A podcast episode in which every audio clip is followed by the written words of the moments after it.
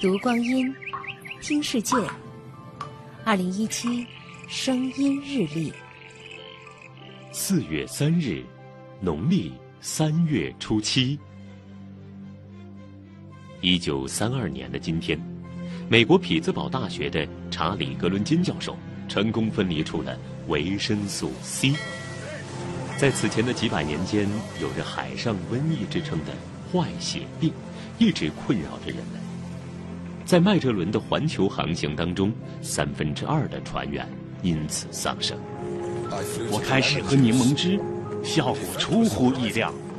不到一个星期，我的牙龈完好如初了。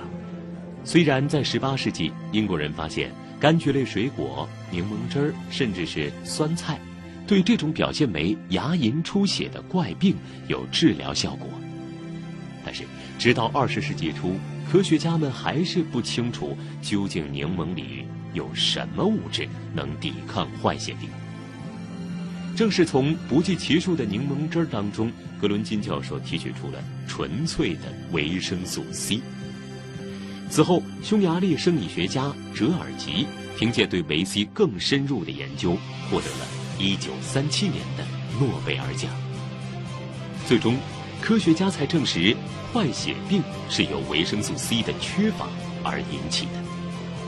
有人为格伦金不平，认为他该与折尔吉平分诺奖。但人们明白，正是因为每一位科学家的执着与努力，才有了人类在生命奥秘探索中的每一次进步。二零一七，声音日历。